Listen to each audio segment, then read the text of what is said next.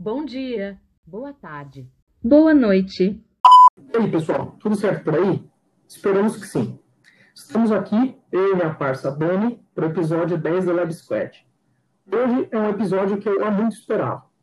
O pessoal lá do nosso grupo do Lab, dos monitores, sabe que desde a primeira lista que eu mandei para eles de quem eu gostaria de trazer aqui para o nosso bate-papo, lá estava a nossa convidada de hoje. De quem estamos falando? Calma, jovem, a Dani já vai apresentá-la. Apesar que com o tema muitos já saberão quem é. E o tema de hoje é: é possível conciliar blockchain e proteção de dados? Vem com a gente que o episódio vai ser muito legal. Olá, pessoal, queridos ouvintes do nosso LabSpad.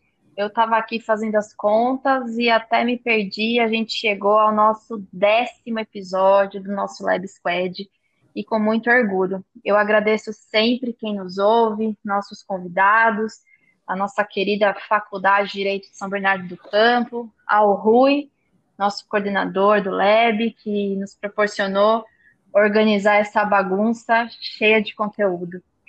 E hoje, realmente, a gente vai tratar um assunto incrível, que é daqueles que eu gosto de dizer que é cheio de teoria da conspiração, mas que na realidade é a soma da tecnologia, do direito e da inovação. O tema, vocês já sabem, e para o nosso debate, para o nosso bate-papo, na verdade, a gente trouxe a juíza de direito do Tribunal de Justiça de, São Paulo, que é a Renata Barros Souto Maior. E ela, além de juíza, a nossa convidada é expert no assunto blockchain. E Renata, muito, muito obrigada pela sua presença. Realmente ela foi muito desejada e esperada não só pelo Rodrigo, mas por todos, todos nós. Aqui, como de costume, a gente pede para o nosso convidado do Lab Squad para se apresentar em apenas um tweet. E a gente vai pedir para você esse gente, grande que desafio maldade! Mas que bom que o tweet agora tem 280 caracteres, né? ah, bom, eu sou eu sou juíza, 280 caracteres, vamos lá. Juíza, pesquisadora do BRI no Brasil, membro do Núcleo de Direito Digital da Escola Paulista da Magistratura, professora de Direito Digital, nerd mergulhadora e uma pessoa que adora conversar, que adora bater papo. tá perfeito. Acho Tá que nem perfeito. ultrapassou. É, Tá- eu, tá eu me esforcei, eu me esforcei, eu me esforcei. Tá então vamos lá. Digam, Vamos lá. digam, meus caras, que alegria. Bom, já que vocês estão aí demorando para falar, Muito eu, bem-vinda. eu muito feliz da vida, eu tô feliz da vida. Gente, não tinha ideia de que eu estava sendo tão esperada, que alegria aqui. Prazer. Sim, estava assim. aqui. Acho que acho que depois a gente passa a lista com o Rodrigo, porque a gente fe- fez várias listas assim de convidados para aula, para podcast. A gente tem também canal no YouTube e acho que em todas as listas o seu nome estava lá, o Rodrigo colocando o teu nome. Então, depois você com certeza vai ter que dar aula pra gente, vai ter que ir no YouTube, porque o, o Rodrigo, vê se sua orelha ficou vermelha, porque o Rodrigo falava de você toda Não, eu estou muito feliz, eu adoro, adoro, adoro, adoro conversar, trocar ideia, falar sobre inovação. Enfim, eu sou suspeita para falar sobre blockchain, que realmente é um assunto a respeito do qual eu sou apaixonada há anos.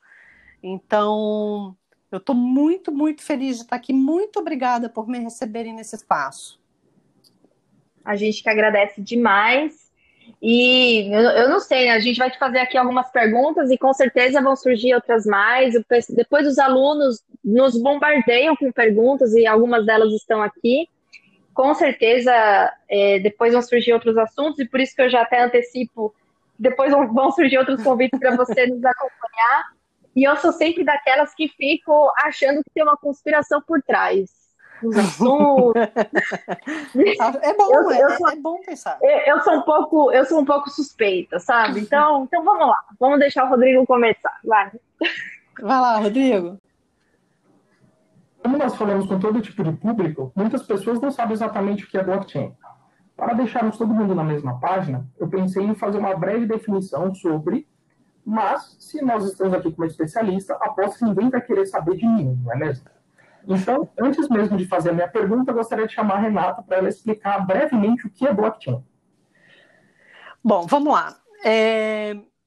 Se vocês forem nos livros técnicos sobre blockchain, vocês vão encontrar conceitos imensos que falam sobre os recursos de segurança do blockchain, dizendo que o blockchain é imutável, que o blockchain é transparente, mas, assim, muito, esses livros muitas vezes não trazem uma definição clara do que seja.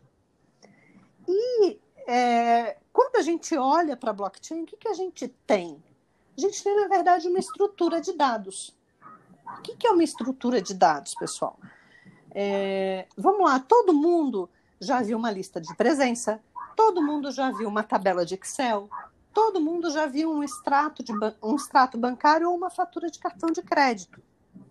Todos esses, todos esses documentos que eu falei, que eu elenquei para vocês agora, são estruturas de dados. Porque eles organizam a informação de uma maneira segundo os critérios pré-estabelecidos.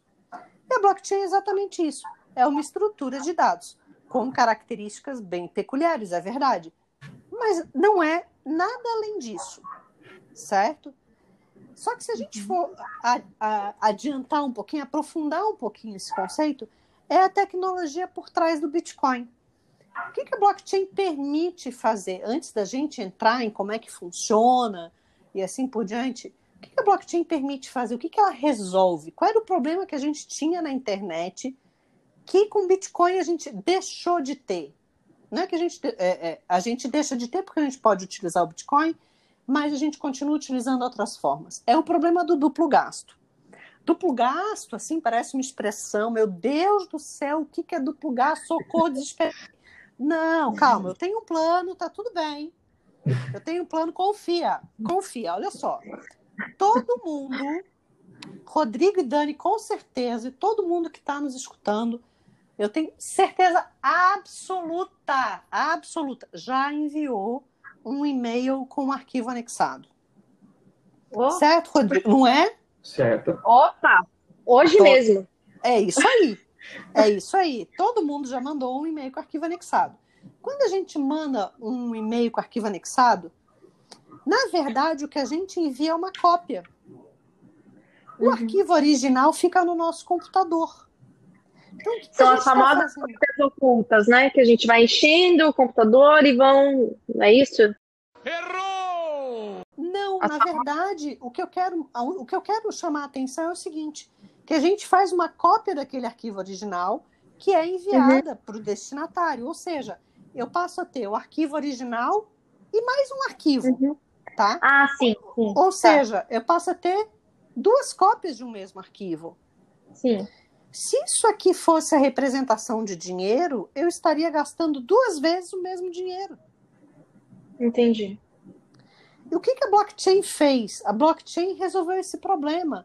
Com a blockchain, quando eu envio bitcoins da minha carteira para a carteira de uma outra pessoa, eles efetivamente saem da minha carteira. Uhum.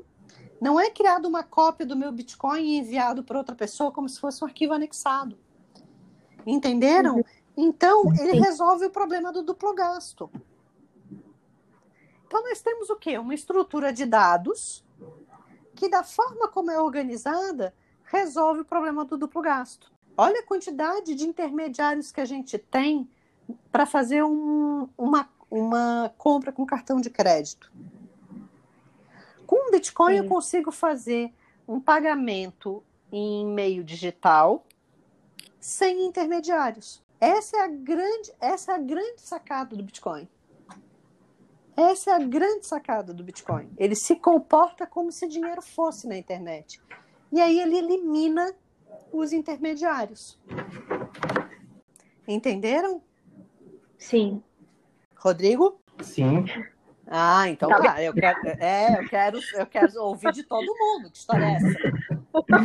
Inclusive, eu gosto de, de, fazer uma comparação nessa questão do duplo gasto com até mais ou menos nesse sentido mesmo que você trouxe, Renata, mas com eu normalmente quando falo do, do arquivo eu costumo utilizar como exemplo o, o e-book, Né? Porque se você tem um e-book em PDF, é isso que você falou. Eu É mando isso para alguém, mas eu tenho a minha via. Agora, já com a blockchain, é como se a gente tivesse um e-book num, num daqueles aplicativos próprios de e-book, que se o fornecedor quiser, ele pode simplesmente entrar lá, retirar o seu acesso e você não tem mais acesso. Então, você não tem como passar para ninguém e nem ficar com uma cópia, enfim, coisas do tipo, né? É, é, nesse teu exemplo, você tem um intermediário Sim. aí, né? Que é o fornecedor. Entendeu? Na, no Bitcoin você não tem esse intermediário. Assim, não, é E explicar realmente o duplo gasto, mas tem É, essas diferenças como intermediário. É, só para só o pessoal não confundir.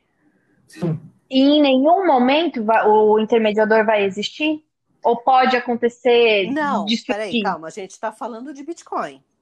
Tá, só do Bitcoin. Bitcoin. Só do Bitcoin. O blockchain ele tem vários tipos, né? Ele pode. O Bitcoin é um tipo, né? Exatamente. O, o Bitcoin é só um dos protocolos de, blockchain. Nós temos milhares de outros protocolos. E nós temos Uhum. blockchains. é, é, blockchain é uma tecnologia de propósito geral. Só que o primeiro uso dele foi o Bitcoin. Só que hoje em dia a gente já tem é, uso, uso de casos de blockchain é, no varejo, em Uhum. energia elétrica, além de serviços financeiros, claro, né? É, mídia, direitos autorais, assim, uma infin- saúde. Nós temos uma infinidade de casos de uso de blockchain.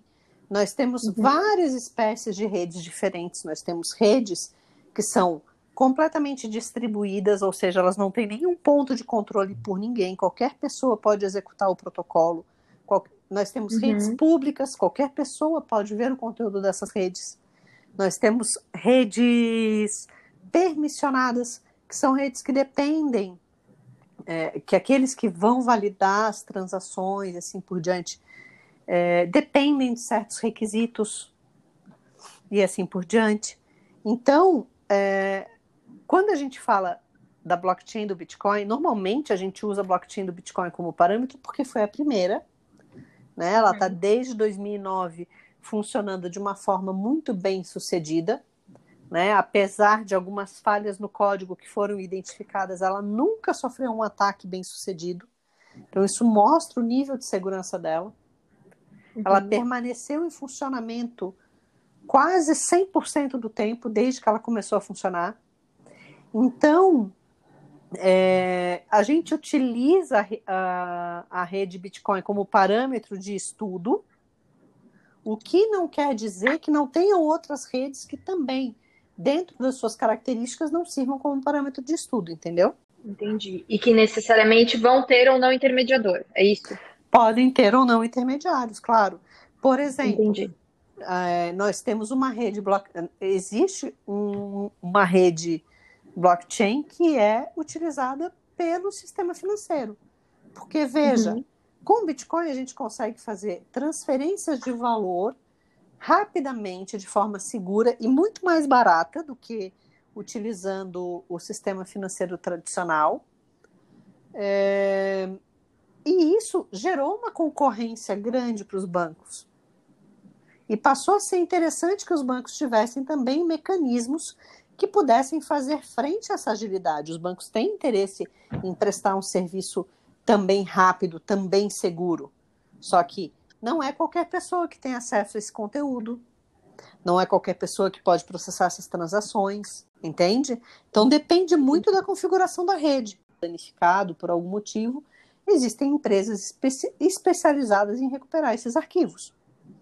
O nome dessa exclusão de arquivo, né, que na verdade o arquivo não é efetivamente apagado do HD, mas desindexado, vai, vamos usar em sentido bem amplo, bem genérico, né? É, essa deleção lógica se chama deleção lógica, tá? E aí eu digo para vocês uma coisa, pessoalmente, eu é, me parece que, embora o legislador tenha mencionado direito ao apagamento, ele não queira que a gente é, promova uma destruição física de núcleos de armazenamento de informações. Né? Ele não quer que a gente, sei lá, coloque o HD no picotador de papel. A gente não quer, é, o legislador não vai querer que a gente que servidores sejam incendiados. Ele não vai querer nada disso. Ele quer única e exclusivamente que aquele dado não seja mais utilizado por aquele controlador. Dito tudo isso, eu passo para esse atributo da blockchain. E aí, pessoal, é, a gente tem que lembrar o seguinte: a imutabilidade da blockchain é uma garantia de segurança que a própria blockchain nos oferece. Por quê? Lembra que a gente falou que quando eu envio bitcoins da minha carteira para a carteira de outra pessoa, o bitcoin efetivamente sai da minha carteira? Uhum. Então, imagina se eu conseguisse mudar a blockchain para depois dizer assim: ah, não, o bitcoin que saiu da minha carteira continua aqui. Então, a gente tem que pensar que a imutabilidade do blockchain é uma garantia de segurança da rede, tá? Então, uhum. assim, é, às vezes eu vejo pessoas dizendo, ah, então, de repente tem um jeito de mudar. Não, não tem um jeito de mudar. Se é blockchain, não tem um jeito de mudar, ok? Então, guarda essa informação também. Então, primeira informação, deleção lógica. Segunda, deleção. É, imutabilidade, blockchain é imutável mesmo. Uhum. E se mudar, não é blockchain, tá? É, terceira informação, Vamos lá. Se na deleção lógica, na verdade, eu torno o dado inacessível ao controlador, será que se eu tornar a informação inacessível na blockchain, eu estou atendendo ao direito do titular? Eu entendo que sim. E como é que a gente torna essa informação inacessível? A gente muda o bloco? Não, porque lembra, se a gente consegue mudar o bloco, não é blockchain. Então, não tem mudança de bloco, gente. Não tem mudança de bloco. O que, que a gente faz? Primeira coisa, a gente tem que se perguntar o que, que a gente vai colocar no bloco. Você vai colocar o dado pessoal mesmo? E nisso, eu convido todo mundo a entrar no, no blockchain.com, se não me era blockchain.info, acho que agora é blockchain.com, e dar uma olhadinha lá sei lá, digitar um número aba é, abaixo de 600 mil, qualquer número, e clicar no link que aparecer, vocês vão abrir um bloco aleatório da blockchain e eu vou convidar vocês e vou perguntar: vocês veem algum dado pessoal lá?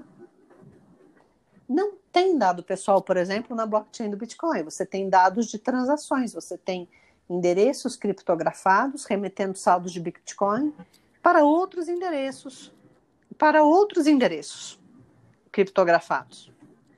Então, primeira coisa, qual é o dado que você precisa colocar na rede? É o dado pessoal? Então, talvez blockchain não seja a melhor solução.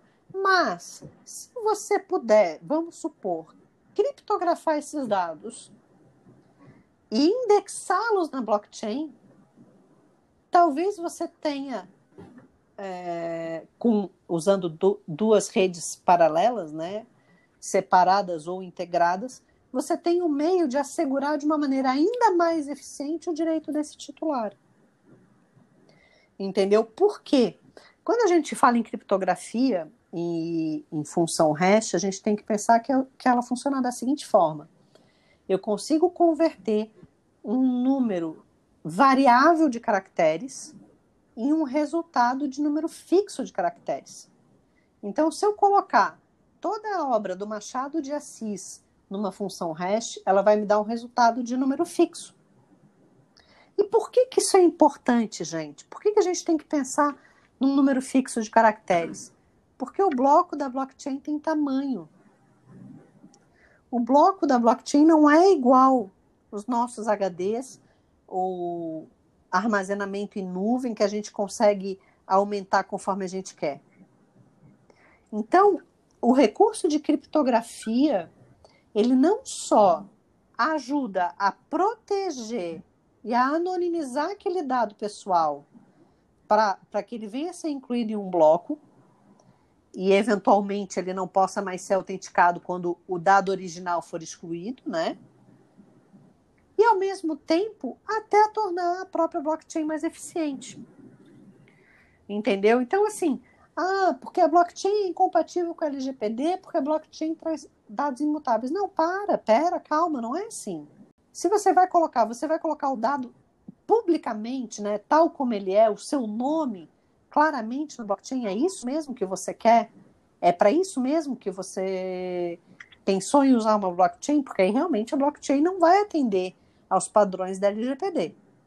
Agora, se você puder criptografar essa informação e utilizá-la de maneira indexada, a blockchain pode ser excelente, pode ser inclusive uma maneira ainda mais fácil de exercício do direito desse titular. É, é, aqui eu ia até te fazer uma pergunta, mas acho que você acabou até colocando um pouco do que eu ia te perguntar, mas aí a gente debate um pouquinho.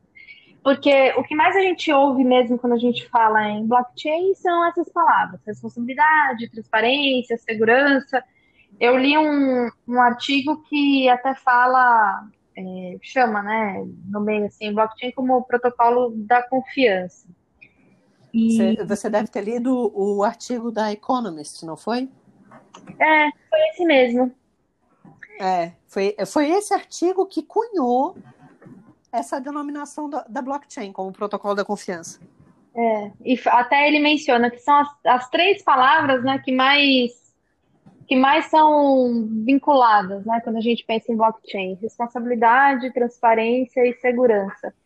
E aí até eu fiquei, fiquei pensando assim, e até para a gente dividir um pouquinho mais sobre isso, porque a gente vive num momento que a gente está buscando mais privacidade, e até por conta da própria LGPD, tá todo mundo brigando mais por isso, né? Proteção dos dados.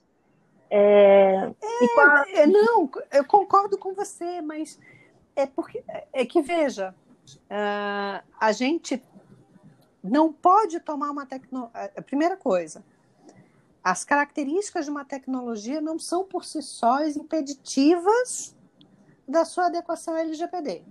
Uhum. Segunda coisa, a gente não pode esquecer em que contexto o Bitcoin surgiu. O Bitcoin surgiu numa lista de criptografia. Sim. E detalhe, a identidade dos titulares do Bitcoin só é revelada se eles quiserem, e no momento em que a transação é feita. Então, veja, é, o, o, ponto é que a gente. E por isso que eu friso tanto a questão do conceito da blockchain como uma, como uma estrutura de dados. Uhum. Quando a gente vai ver a blockchain do Bitcoin aí como parâmetro, você não vê nenhum dado pessoal lá. Sim. Não tem dados pessoais lá. Entende? Nós estamos muito acostumados a lidar com a ideia de bancos de dados. Isso, é. Que é diferente de estrutura de dados. É. Entende? Então, e outra, quando ah, é, é, interessante porque o que, que acontece? A gente está começando a precisar a, gente, eu falo, a gente do direito, né? Nós do direito, né? a gente está começando, a gente está começando, está começando a surgir uma necessidade de pensar em tecnologia de uma maneira mais consistente. É, então veja, o, fa é, é, o fato de blockchain ser imutável, transparente, aliás, ter como atributos né, a imutabilidade, a transparência, a segurança, a auditabilidade, não quer dizer que ele seja incompatível com o conceito de proteção de dados. Por quê? Porque, veja, é tudo uma questão de design. Uhum. É tudo uma questão de você pensar em como fazer. O fato de você usar blockchain não quer dizer que você vai usar só blockchain. Seria mais ou menos como dizer que porque você usa computadores, você não usa mais papel. É.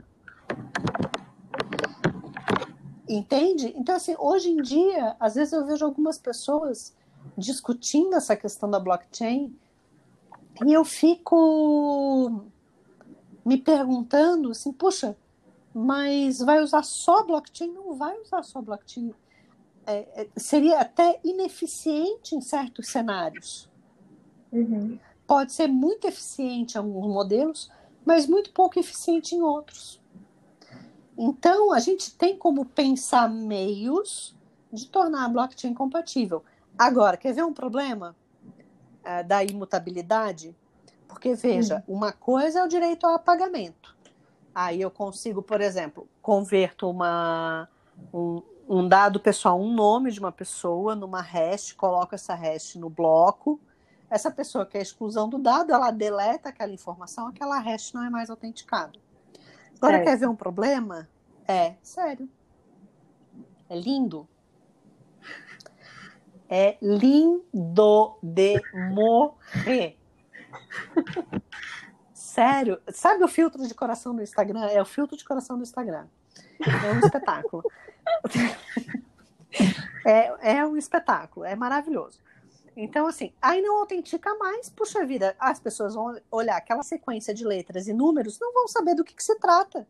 Na minha opinião, uma vez que você não consegue identificar aquele conteúdo e aquele, aquela sequência de letras e números não é reversível, dado pessoal não é. A própria Lei Geral de Proteção de Dados já diz isso.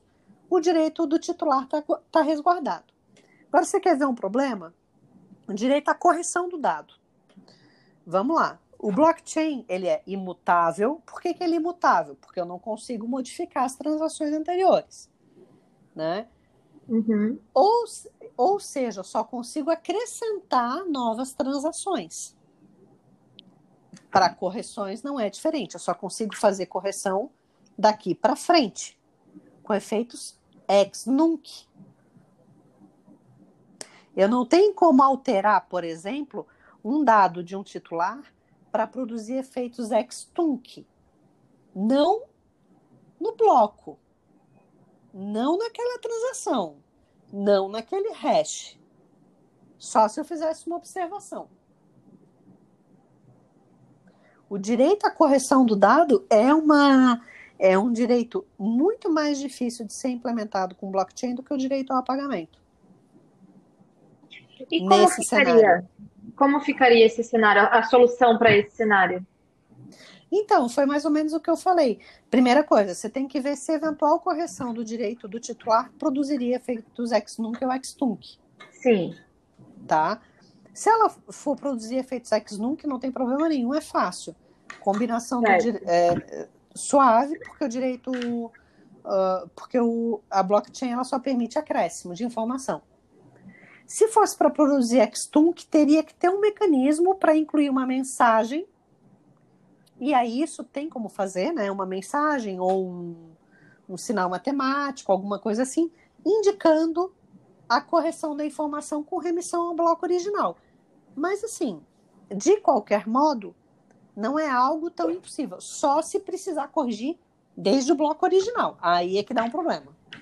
Entendeu? Uhum. Esse, não me convenci com esse RAM. É, porque se é um problema corrigir desde o bloco original, então. Não se é? Você, é, lembra, lembra, lembra da frase: se dá para mudar, não é blockchain. Pois é. Então nós Entendeu? não temos uma solução. porque. Você, é. é. é. você tem que pensar em, como se fosse uma averbação de registro público. Ó, onde, onde se lê tal coisa, lê tal coisa. Por isso que eu fiquei Entendeu? com dúvida, porque se ele, se ele é imutável, e se o nosso ele é. problema é, é se, se ele está no, na. A gente precisa colocar essa observação desde o bloco original, como que a gente vai fazer essa possível Não, você vai. Você colocaria assim, tipo, ó, tá valendo desde o bloco número tal. Entendeu? Mas a, tem a, ah, a chance não de muda, você... essa essa a possibilidade de conseguir essa questão? Eu imagino, não, né? Porque vamos lá, eu imagino que tenha. Eu não sou, eu não sou é. desenvolvedora, é... né? Eu não sou desenvolvedora, mas assim Sim. existem meios de você anexar mensagens no bloco. Uhum. Inclusive, se vocês quiserem ver as mensagens que são anexadas nos blocos, o nome do site é Criptografite. Bem divertido. Ai, depois eu vou fuçar essas coisas. tá. É, não, tipo, tem gente dando parabéns para as pessoas. É, sabe a época que, sabe, teve uma época que era moda comprar estrela, né? Então tem gente que põe mensagem em bloco do Bitcoin.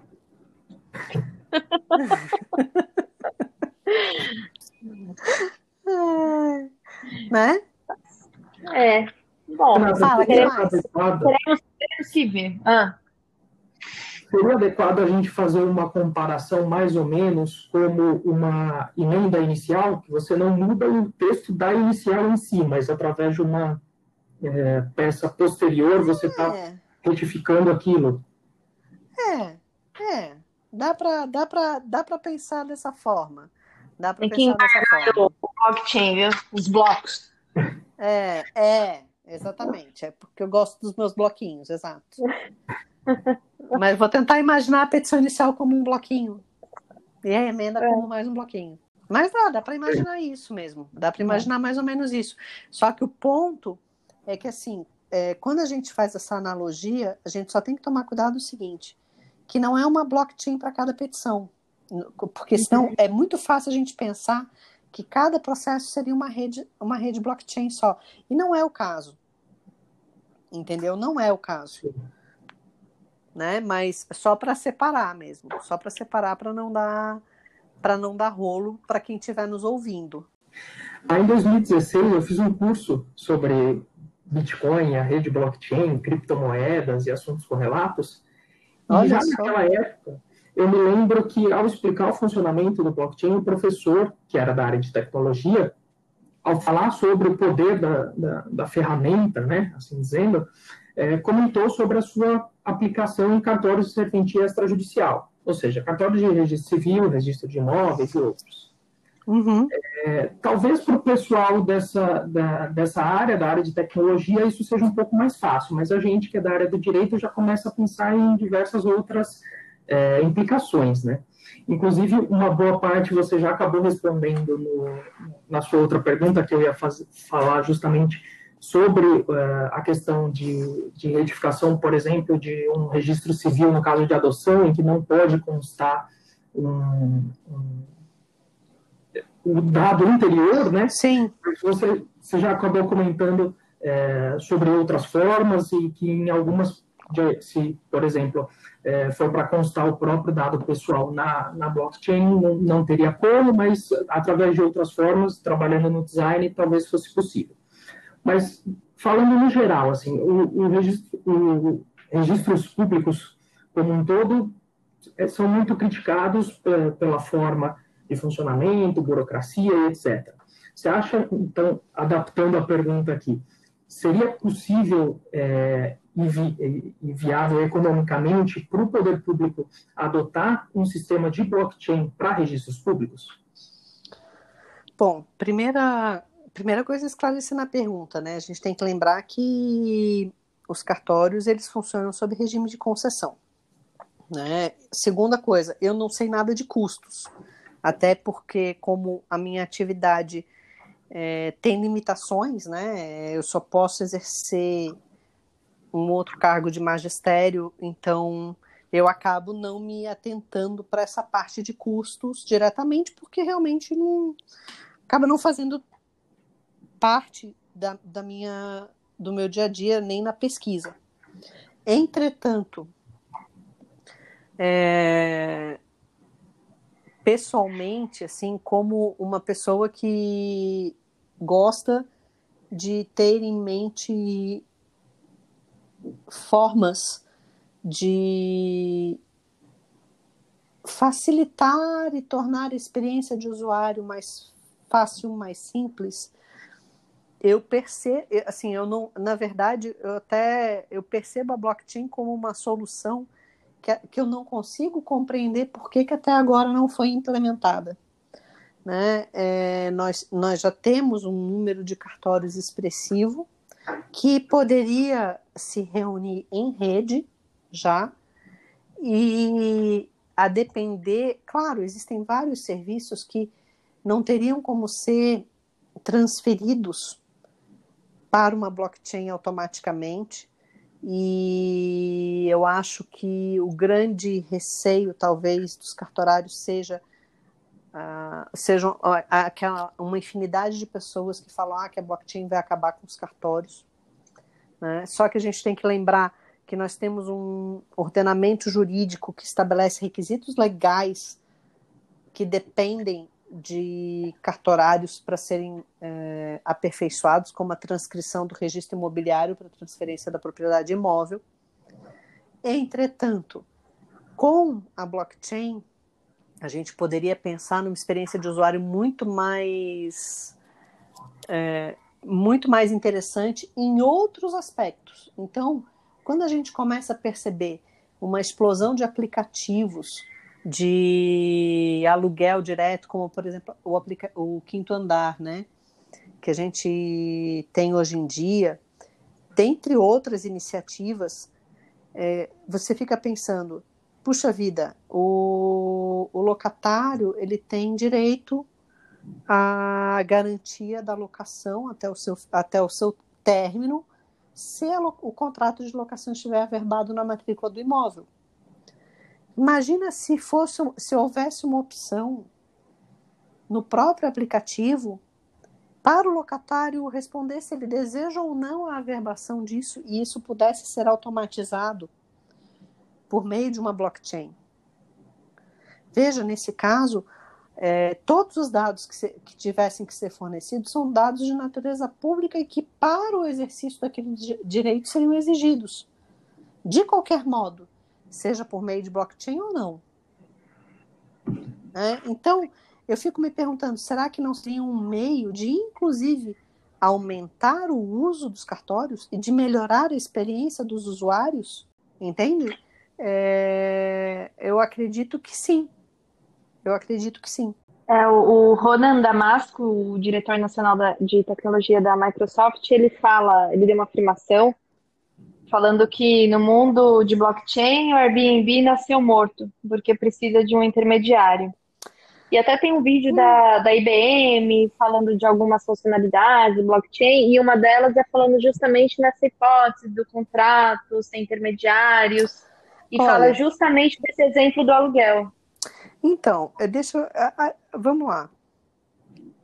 É, é claro a, a, blockchain, ela, ou ela vai eliminar o intermediário, ou ela vai reposicionar o intermediário, dependendo da configuração da rede, ok? Nesse caso, assim, em qualquer um dos casos, é uma questão muito particular.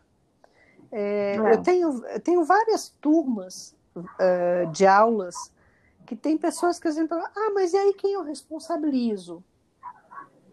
Então, aí você não tem ninguém para responsabilizar se você fizer uma transação equivocada, por exemplo. Né? Então, assim, tem, é, depende muito do perfil da pessoa. E às vezes, claro, é, também é uma questão de design da plataforma. Uma plataforma bem desenhada, ela pode não ter um intermediário e, ao mesmo tempo, ela ser muito bem sucedida em termos de contratação. Eu não consigo dizer, por exemplo, que o Airbnb é um negócio, é um negócio fracassado. Uhum. Eu não consigo dizer isso. Né? Pelo contrário, tudo bem, a gente está em plena pandemia, talvez o Airbnb tenha sofrido um pouco na pandemia, mas a gente, eu não consigo dizer que é uma plataforma que não teve sucesso. Né? Sim. E, e veja, mesmo as pessoas podendo contratar viagens, por exemplo, por si próprias, né? comprar suas passagens, com, é, contratar hospedagem assim por diante, tem muita gente que ainda prefere o serviço da agência de turismo. Então, Sim. isso é uma questão muito pessoal. É uma questão muito, muito, muito pessoal. Agora, o mercado, ele é. Ele de fato vai demandar que os serviços se reinventem de uma maneira que venha a ser mais eficiente ou que traga mais vantagens ou mais competitivas, né? Ou que seja, venha a ser mais competitivo. Né? A própria questão da, das instituições financeiras, como eu falei no início da, no início da exposição, né? elas precisaram é, desenvolver um método delas fazerem as transferências também uhum. de uma forma que também fosse rápida, para elas também não ficarem, uhum. né, para elas também não perderem é, esse tipo de mercado de transferência internacional. Então, é, é uma questão de mercado. É uma questão de mercado. Tem gente que gosta de ter um intermediário, que gosta de comprar, às vezes, num lugar que sabe que vai ter uma pessoa para reclamar, por exemplo, né? E que é, vai, ou que vai precisar desse intermediário, né? Ou que vai precisar. De consultoria, enfim. Isso. Eu, assim, é lógico, né? eu sou muito suspeita para falar. Eu gosto muito dessas iniciativas. Eu estudo profundamente todas elas, inclusive plataformas de solução de disputa distribuída, ou seja, quando tem um problema numa plataforma em blockchain, como é que esse problema pode ser resolvido, né? Mas é, eu não julgo aqueles que não se sentem confortáveis ainda para adotar uma, uma conduta não intermediada. Uhum. Né? Assim, acho que é, é, é muito particular. É uma questão muito, muito, muito particular. E vai ser um conflito geracional também, né? Porque até todo mundo se adaptar e assim por diante, nós ainda vamos ter, ainda, ainda vai ter um pouquinho de água correndo nesse chão. É, o que eu vejo é que na realidade muda-se às vezes o método, a forma, mas não a necessidade, né? Exatamente. Então, então é uma questão de, de inovação, mas é aquele é. tal negócio. A, a gente, é, há, há, uns anos atrás, utilizava a máquina de escrever para fazer uma petição. Hoje Isso. usa assim, o notebook. Então, mudou-se o método, né? Mas a necessidade ainda é a mesma. É, eu acredito que assim, ó, é, o, o, nós vamos começar a perceber as mudanças, inclusive nas estruturas, por exemplo, tal, é, e é interessante como as coisas caminham para isso, né? Hoje em dia já se fala em estruturas mais horizontalizadas.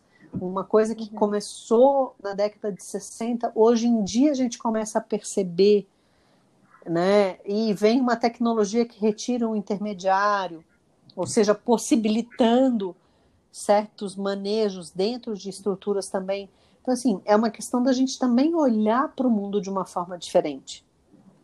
Né? É, é. Por exemplo, houve uma época que era muito comum as pessoas quererem ter casa de praia. Mas para que, que você quer casa de praia se hoje em dia você tem um Airbnb? É Entendeu? É, hoje em dia tem muita gente que não tem mais carro, que não vê mais vantagem em ter carro. E veja, Airbnb é um intermediário, Uber é um intermediário. Já existem plataformas que funcionam como se fossem Uber, mas em blockchain, sem intermediário. Uhum. Então, assim, é uma, eu vejo como uma questão de tempo. Os negócios estão sendo explorados. O que a gente tem que ver é o que vai sobreviver nessa nessa avalanche de inovação, né? O que eu percebo de muita diferença entre blockchain e internet, porque todo mundo fala assim, ah, que o blockchain é a internet do valor, né? Só que quando a internet começou, ninguém sabia direito onde é que a internet ia chegar. Com blockchain tem muita gente que acha que o blockchain vai trazer, sei lá, a paz mundial. Não, é verdade. É verdade. Eu, eu, é, assim, na minha opinião, é uma das tecnologias mais revolucionárias que a gente viu nos últimos tempos. É uma tecnologia de propósito geral que consegue se combinar com várias outras tecnologias, porém, ela não traz a paz mundial, ela tem as limitações dela. Como a gente estava vendo uhum. agora discutindo a LGPD. Entendeu? Só, e aí tá to, fica todo mundo nesse hype, entende? Tipo, ah, vai trazer a paz mundial, vai trazer a paz mundial. E tá todo mundo. Até por uma questão de acessibilidade, né? Exatamente, de é. informação, de disseminação de é. informação. É outra, é outra perspectiva, é muito, é muito, muito interessante. Que, que a gente fique um pouco vivo para ver isso, né? Mas Não, até vamos lá. ver sim, vamos falar sim.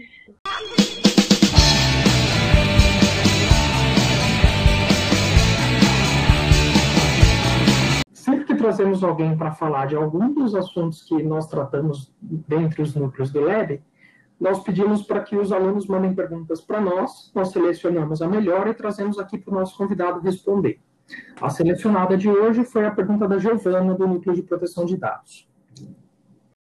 Olá, Lab Squad, ouvintes deste podcast maravilhoso. Hoje eu gostaria de fazer uma pergunta à nossa querida convidada, a doutora Renata, sobre esse assunto tão inovador e ao mesmo tempo tão recente.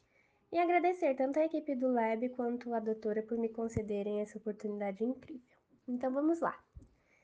Doutora, levando em conta o problema do espelho retrovisor da GDPR e sabendo que a LGPD se baseou na mesma após sua vigência, não caberia ao legislador brasileiro estabelecer na lei algo com uma visão mais à frente sobre os possíveis usos de blockchain e bitcoins ao relacionar a proteção de dados pessoais e, ao invés de se basear totalmente, observar as ocorrências e implementar uma nova visão? Mais uma vez, obrigada e fico no aguardo desse episódio maravilhoso. Até mais! Giovana, excelente a tua pergunta. Assim, eu, eu tenho uma inquietação muito grande sobre essa questão do espelho retrovisor. Inclusive, isso é uma coisa que eu costumo trazer muito nas aulas de governança em blockchain. Normalmente, o direito ele tem realmente esse descompasso, né? A inovação tecnológica ela vem muito antes da reflexão jurídica. Isso, inclusive, o próprio Yuval Harari, naquele 21 lições para o século 21, que é um livro que eu recomendo para todo mundo, assim como como Sapiens e o Deus, né, do mesmo autor, uhum. é, ele menciona que, que a evolução tecnológica ela acontece sem que a gente possa refletir muito sobre ela. Só que eu vou ser muito sincera com você, eu acho que não. Eu acho que não seria o caso de o legislador trazer esses elementos. Por quê? Primeiro, porque a blockchain ela é uma tecnologia que está começando. Né? Nós, temos, nós estamos ingressando na terceira geração da blockchain, resolvendo alguns problemas, é, problemas ou barra dificuldades, e tem gente que não entende como dificuldades, mas estamos assim realmente evoluindo é, para um direcionamento de escalabilidade, interoperabilidade e assim por diante. É, ou seja, é uma tecnologia que, ao menos com relação à proteção de dados, ela não precisa de uma especificação. Por quê? Porque ela já traz as próprias características dela. E, dependendo de como a rede for desenhada, ela pode ser adaptada ou não, ela pode ser adequada ou não à Lei Geral de Proteção de Dados. É, dito isso, na Europa tem uma discussão muito rica, porque é engraçado, tá, Giovana, essa pergunta, porque no começo eu falei do direito ao esquecimento, né? E o direito ao esquecimento é do é, vem no GDPR. Na Europa tem discussão referente a envenenamento de rede. Ou seja, se dados pessoais são inseridos propositalmente na rede, numa rede distribuída, ou seja, eu não tenho como remover esses dados, eu não tenho como modificar a cadeia de blocos, não é possível fazer. Lembra o que eu falei? Se é, se muda, não é blockchain. Pois é. é... Vejam, será que nesse caso é, essa rede pode mais ser usada por ninguém? Jamais? Será que a, as redes distribuídas estariam sujeitas a ações de má-fé de terceiros para colocá-las em uma situação de inadequação ao GDPR? E essa é uma discussão que, que acontece, que ainda não tem uma conclusão consolidada, né? É... Então, o que eu tenho a dizer é o seguinte: eu acho que o que a gente, a gente precisa aprender a tecnologia, saber como ela funciona, entender as limitações dela, saber combiná-las, combiná-la com outras tecnologias. E dentro dessas desse aprendizado e dessas reflexões caminhar para observação se as decisões que a gente toma dentro do perfil de evolução tecnológica são decisões que vão nos conduzir para uma sociedade melhor mais inclusiva, mais democrática, mais equânime, ou para onde essas decisões vão nos levar? E aí, na perspectiva da proteção de dados, se todas essas decisões observam os regramentos pertinentes. Muito mais do que trazer isso de antemão, porque a tecnologia evolui. Né? É, e com a evolução da tecnologia e o descompasso da lei, nós teríamos o quê? Do, o, é o espelho retrovisor do espelho retrovisor na lei. Seria o Inception do espelho retrovisor. Não. Eu acho que eu prefiro só. Não é? Eu acho que eu prefiro só. A eu prefiro só a Lei Geral de Proteção de Dados, falando de proteção de dados. E a gente estuda blockchain para entender direitinho como é que funciona.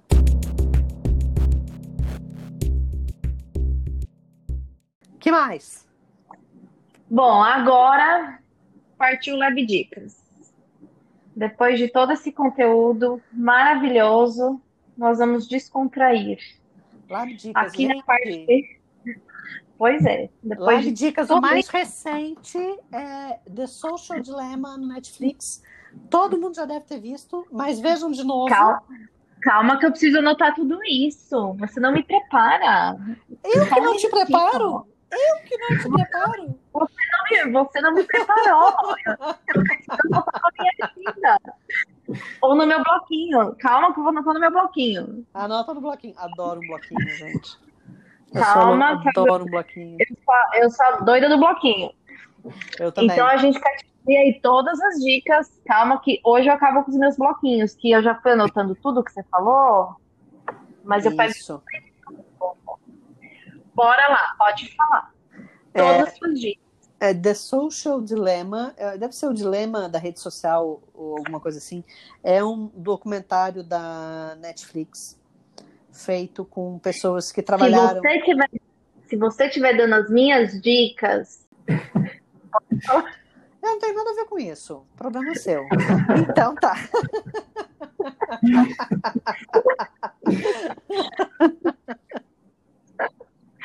vai, pode falar. né? O- Social Dilemma na Netflix é incrível. E se for a sua dica, eu sugiro que você repita, porque as pessoas têm que, têm que realmente têm que ver. Acompanhar o Twitter do Edward Snowden e da Anne Cavokian. A Anne Cavokian ela foi commissioner de privacidade de Ontário, no Canadá. Ela foi a criadora do Privacy by Design, dos sete princípios do Privacy by Design. E ela coloca informações incríveis. E o Edward Snowden, é, bom, dispensa apresentações, né? Mas é, ultimamente ele, ele tem acompanhado várias manifestações sobre pessoas que estão reconhecendo a legalidade da, do vazamento, aliás, do vazamento não, né? Das revelações que ele fez sobre a NSA. Seguiu o encarregato, que é o perfil do meu gato. Ah, o meu gato tem um perfil também? Ele tem! Tem. Qual é? Como chama o seu gato? Ah, o meu gato é o Fotos do Oliver. Ah, Ai, Ana, tá vendo como você me imita? Eu tô falando, gente. ah. Tô falando. Porque a internet Pô, sempre precisa de mais gatos, gente. Tá vendo? Com certeza. Vou, vou- seguir agora, porque o Oliver ocupa muito meu tempo. Peraí, vou seguir agora. É, no encarregato, inclusive, tudo bem que eu, ele, eu tô muito cheia de coisa, não é sempre que eu consigo fazer isso, mas eu abro uma caixinha de perguntas e, e eu respondo. Então, quem tem dúvidas sobre blockchain, proteção de dados, coisas aleatórias, pode perguntar lá. Né? O Oliver gosta de comentar fotos das pessoas, assim, ele comenta muitas, ele repara se a pessoa tá descumprindo a quarentena. Ele é bem, Maravilhoso. ele é Maravilhoso. bem antenado. O, fã, o encarregado é até figurinha, tá? Você acha? Pronto. E uma dica que é bem bacana no, no meu perfil, eu, eu vou botar, eu vou, eu vou tomar coragem, eu vou botar esse link no, no encarregado também. mas no meu perfil pessoal no Instagram, no arroba RenataB, é, tem um Linktree que tem o link para o meu Medium, que está desatualizado, quer dizer, está desatualizado não, faz tempo que eu não escrevo lá, mas tem algumas coisas interessantes sobre blockchain, inclusive sobre blockchain e proteção de dados. Tem o Cadernos Jurídicos da Escola Paulista da Magistratura sobre proteção de dados, é gratuito. Nesse caderno jurídico tem um artigo meu sobre blockchain LGPD, falando sobre essas situações e outras, bem explicadinho, com referências bibliográficas para quem quiser estudar. Tem um link para um artigo sobre penhora de bitcoins. E eu acho que eu já dei bastante dica na gente. Assim, eu poderia não não que assim, né? Eu poderia continuar. Você quem sabe, se pra gente. Não, tá mas eu acho que. mais também a gente Ah, e tem um, tem um podcast, o Tecnocracia, também muito bom. E Dani, quais são tuas dicas? Dani? Ixi, acho que muda. Você tá ouvindo a gente, Dani? Acho que a Dani foi seguir o encarregado e nunca mais voltou. Provavelmente.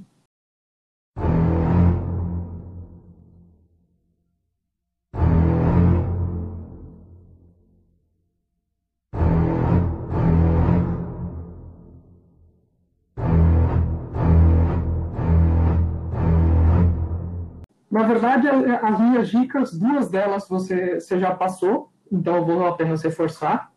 Uma delas que seria justamente seguir o encarregado, que tem muitos, muitos conteúdos, é, além de, de com conteúdo propriamente dito, né, de, de proteção de dados, é muito divertido. Eu, inclusive, já passei é, no grupo do, do, do laboratório para os alunos, para todo mundo seguir, acho que a maioria já deve estar seguindo. É, o segundo é justamente, provavelmente, eu lembro ainda que, que foi bem no comecinho do, do Lab, bastante gente comentou, falou, nossa, olha que legal, vou seguir e tal, e aí as últimas vezes que eu entrei, eu vi que já tinha bastante gente seguindo mesmo. É, o segundo era justamente o, o caderno de direito digital da, da EPM, eu falei isso no primeiro episódio, salvo engano, que foi com, com o Fernando Tasso, eu também foi, foi a minha dica, então eu reforço aqui mais uma vez, inclusive o, o, o seu artigo sobre o, a blockchain, sobre blockchain e proteção de dados, é, eu li já acho que umas duas vezes e, e, cada vez que eu leio eu consigo é, aprender um pouco mais. E um, um, terceiro, que esse ainda bem você não falou, é, é um podcast também, chama CryptoStorm, não sei se você inclusive conhece, é, é um, um, podcast onde eles fazem análise sobre criptomoedas.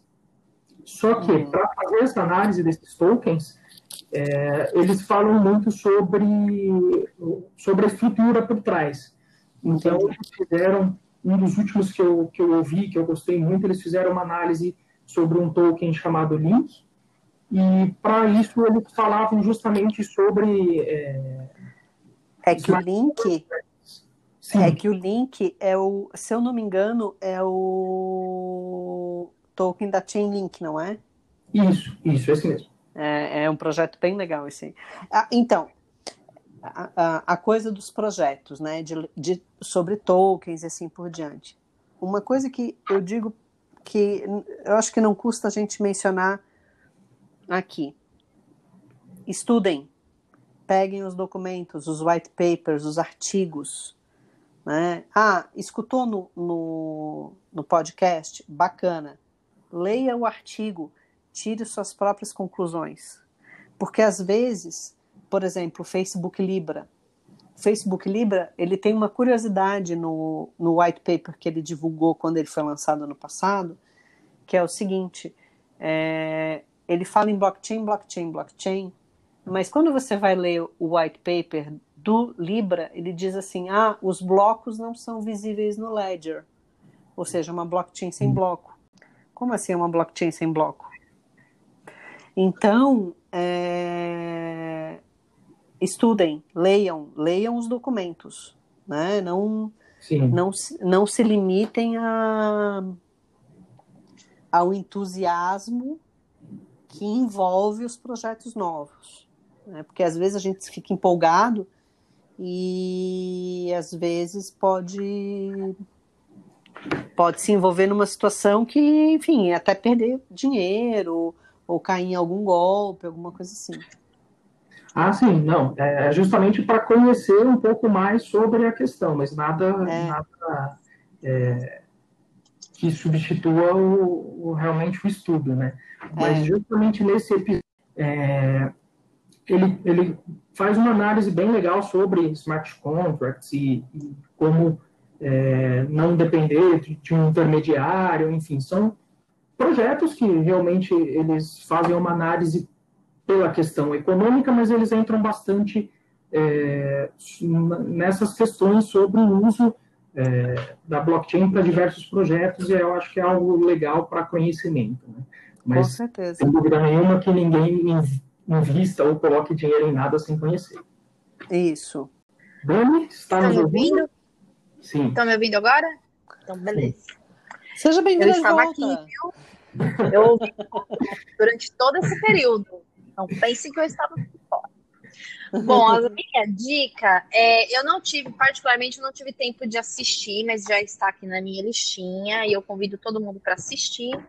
Que é, eu acho que lançou agora, pelo menos apareceu para eu assistir agora na Netflix, O Dilema das Redes. É um ah, é o, documentário. é esse, é o Social Dilemma, foi mesmo que eu tinha É esse? eu- Ai, É que esse. lindo! Ai, que lindo! Olha que lindo, gente. lindo, lindo. Ai, Pode tá ver que é incrível. Pode ver que é incrível. Olha, É isso. Então vamos encerrar o episódio, né? Antes que alguma coisa a mais aconteça aqui. Bom, então né? Eu posso assistir. Posso assistir. Então, Pode. gente, realmente, o que, o que chamou a atenção é que, como vocês sabem, eu gosto de conspiração, eu acho que toda a nossa volta está trabalhando a nosso desfavor. Então, eu realmente acredito piamente que a gente está sendo manipulado, que essas redes e tudo mais. Então, é, eu separei aqui para eu assistir, mas eu não tive tempo. O Rodrigo sabe que eu fiquei aí afoita com a minha mãe esse final de semana.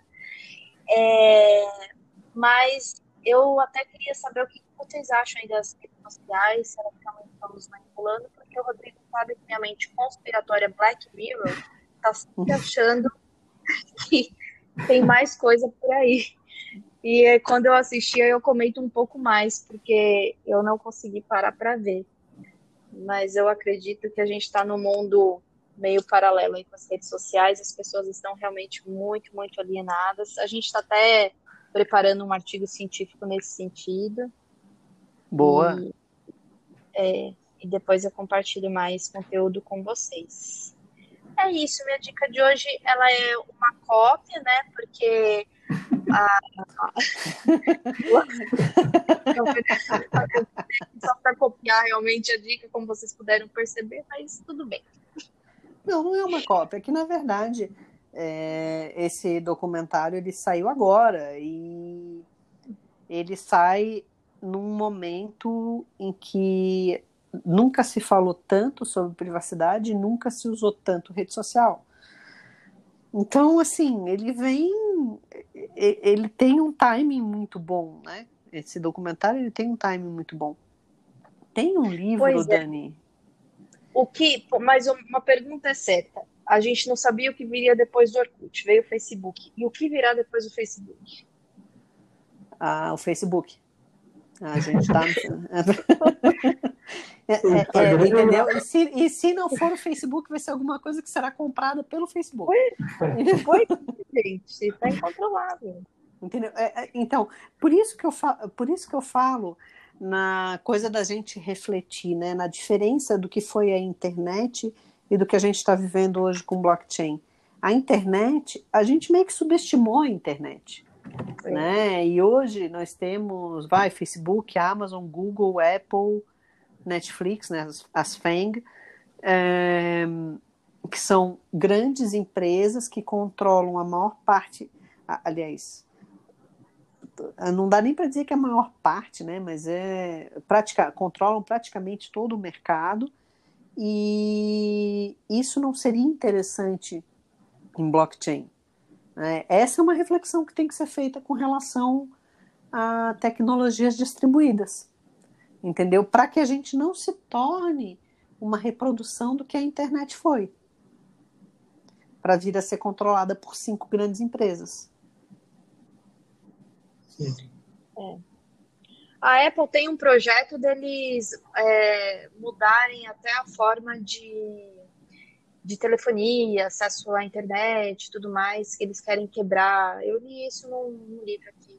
Eles uhum. estão com esse projeto ainda um pouco longo, mas que eles querem tirar da tanto a internet quanto o telefone é, de operadoras, né? Então, da mesma forma como todo o sistema deles operacional é fechado, eles querem deixar para o acesso à internet e telefone também um sistema próprio. Está é, sendo criticado, porque como tudo na Apple é tudo fechado, como que eles querem também deixar a internet e telefone tudo fechado usuários? É, é, é uma, essa vai ser uma briga boa. É, então, uma, uma briga grande, né? Grande e muito uma boa. Briga grande. Uma briga grande. Isso é uma briga grande, Mas... porque realmente, realmente. Ah, nossa, daria para falar sobre isso até depois é. de amanhã, né? Enfim. Então já fica aqui o convite para um retorno assim que ah. é, tiver um pouquinho mais tranquila a sua agenda, já, já podemos marcar aqui uma volta, porque tem muita coisa ainda para falar. Eu vou ficar bem feliz. É, a gente teve uma verdadeira aula aqui. Eu ainda falei é, para Dani por WhatsApp enquanto a gente, é, enquanto eu finalizava aqui, que eu achei sabia alguma coisa de blockchain e, na verdade, eu vi que eu não sei praticamente nada. Tem muito ainda a aprender. E aqui já foi um bom começo. Eu estou muito feliz em poder trazer esse tema tão interessante, fascinante para a discussão e, principalmente, para a pessoa que mais entende do assunto.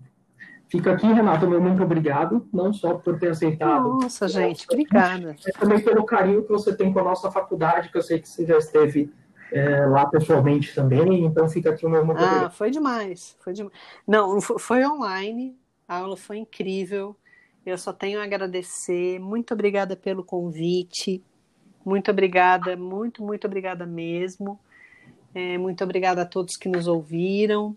É, eu estou à disposição para tirar dúvidas. Eu sou só uma pessoa que, enfim, eu sou só uma aprendiz não tem um dia que eu não aprenda uma coisa nova sobre blockchain. E, enfim, qualquer coisa, vocês sabem onde me encontrar. Tá bom? Renata, muito, muito obrigada. Uh, aprendi muito, muito com você. Realmente foi um presentão, Rodrigo. Insistir para trazer você aqui com a gente. Assunto não vai faltar para pedir para retornar. Então, já sinta-se extremamente convidada para retornar tanto no nosso podcast quanto nos, nos nossos outros canais. Muito obrigada. Você já é mais do que da casa. Então, a gente já te espera de volta. Combinado, fechou. Para quem estiver nos ouvindo, não esqueçam de nos seguir nos nossos outros canais. No Instagram é arroba no YouTube Lab Inova e no LinkedIn Lab de Inovação FDSBC. Pessoal, muito obrigada a todo mundo que tem nos ouvido. Chegamos aqui ao nosso décimo episódio com muita alegria, com muito orgulho e muita dedicação. Rô, muito obrigada pela parceria. Renata, muito obrigada por marcar esse décimo episódio. Com muita risada, muito aprendizado. Foi demais. Obrigada Adorei.